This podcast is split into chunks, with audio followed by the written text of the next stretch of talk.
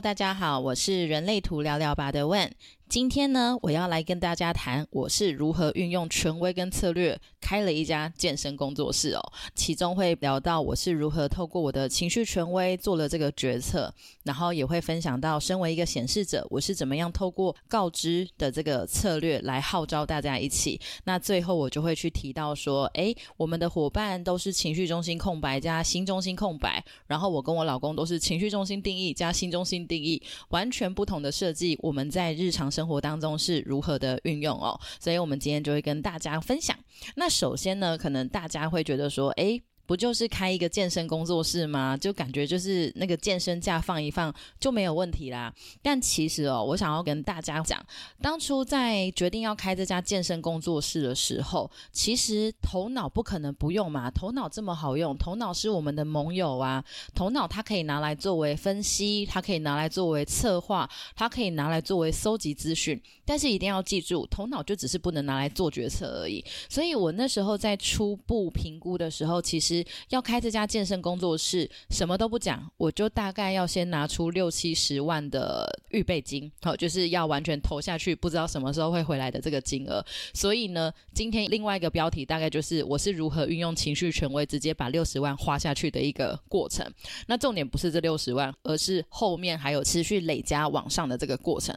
其实我们这一路走来，真的还蛮循着每一个人的权威跟策略的哦。我会开枯木逢春工作。做事其实是因为我的老公，我老公是一位情绪权威的投射者哦，他是真的被邀请来认识枯木逢春的。那一开始我是根本对这个没有兴趣，因为我本身是一个护理师哦，所以当我那时候看到说，诶，枯木逢春都是在帮一些老弱伤残做训练的时候，我觉得。太扯了吧！连医疗都放弃的人，怎么有可能有办法透过枯木逢春让他们再一次能够站起来呢？这是一件很不合理的事，所以我并没有太正视这件事情。但那时候，因为我老公身形很剽悍，非常适合来成为这个枯木逢春训练工作室的一个教练，所以他是被我朋友邀请来了解。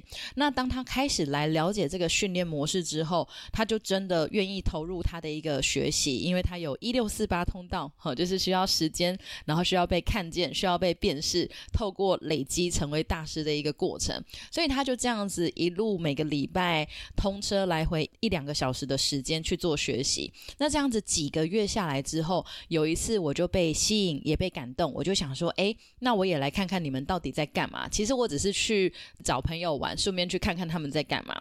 那我印象很深刻，当我第一次去的时候，我看到现场，我真的震撼住了。因为当时候有一个是罕见疾病七十几岁的一个长辈，然后他讲了一句话，他说：“我被医师放弃了一辈子，说我不可能再站起来，但是是枯木逢春让我重新有了这个希望，我要站起来给医生看。”然后他就真的透过训练，透过辅助站起来了耶！我就亲眼见证之后，我就觉得哇塞！好感动哦，那个画面一直留在我的脑海里面。这样，那当时候我们并没有想说要开还是不要开，就这样子放着。然后我老公也持续了将近一年的学习。就在二零二二年过年的时候，我接到了一通电话，就是枯木逢春的创办人，就是林永昌医师，他来电说：“诶，他台中有一个朋友需要枯木逢春的训练，问我们愿不愿意在台中成立枯木逢春工作室。”其实这个情绪权威，我们整整跑了一年的时间了。所以当我接到这个电话的时候，我告诉林医师说：“没问题，只要你的信任，我们愿意来做这件事情。”所以当我决定要做这件事情，可能有些人会觉得说：“哎，啊，你怎么接到电话就马上决定啊？你有没有跑情绪权威？”当然有啊！打从我老公开始投入学习，打从我看到那个画面开始，这件事情就一直在我的脑海里面出现了。所以那通电话对我来说。它就只是一个时机到了，感觉到了，我决定要做了这个感受，所以这就是我自己在情绪权威的第一阶段。接下来是我情绪权威做决策的第二阶段哦，就是当我决定我要开了的时候呢，其实头脑是我们的盟友，头脑会去做很多的探索资料。那那时候我们就开始去评估，可能会有人力成本的问题、时间成本的问题。那同时，枯木逢春它不是一般的健身工作室，它并不是一对一，它是需要可能六对一到八对一的。所以在我没有足够的预算的情况之下，要有那么多的教练，我真。的有办法吗？其实我的头脑看见了非常多的辛苦，甚至我知道说，当我投入了这件事情之后，可能我的生活会大乱。而且当时候我的女儿才一岁多，就是还在育儿混乱期的我，居然做了一个算是创业吗？我觉得也算是一个创业的一个决定哦。但是呢，我觉得情绪权威就是这么可爱。当你经过了一定的时间性之后，然后你看到所有的面貌，好的你也看见了，不好的你也看见了。但对我来说，我都还是有感觉，我都还是觉得，即便再辛苦，我也想做这件事情的时候，那对我来讲就是我的感觉，也就是我的情绪权威可以做决定的时刻了哦。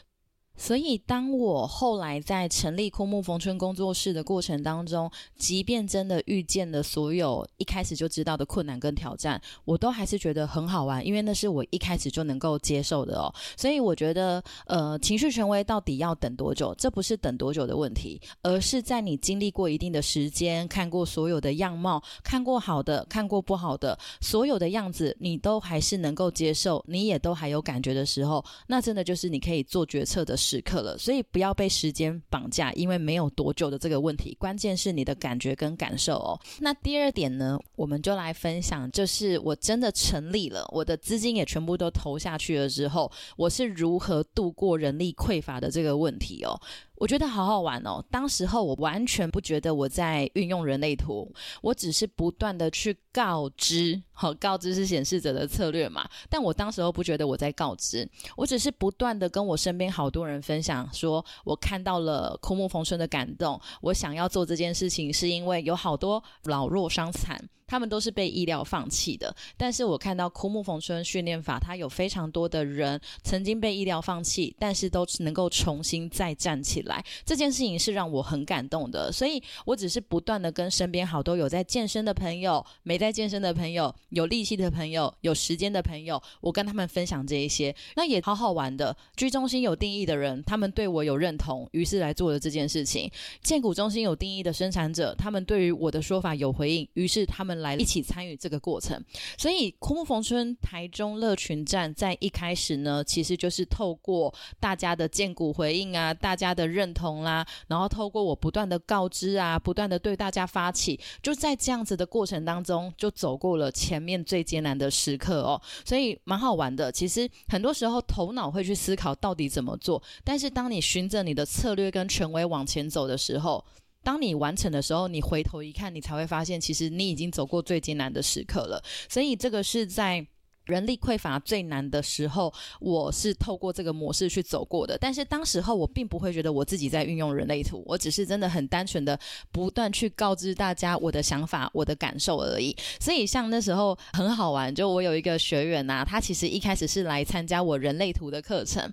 那有一次呢，我在网络上直播分享说啊，我在吃这个鲜虾面，好好吃哦。他就说他也很想来吃，诶，我说好啊。不然你来我的枯木逢春这边帮忙，然后我带你去吃鲜虾面。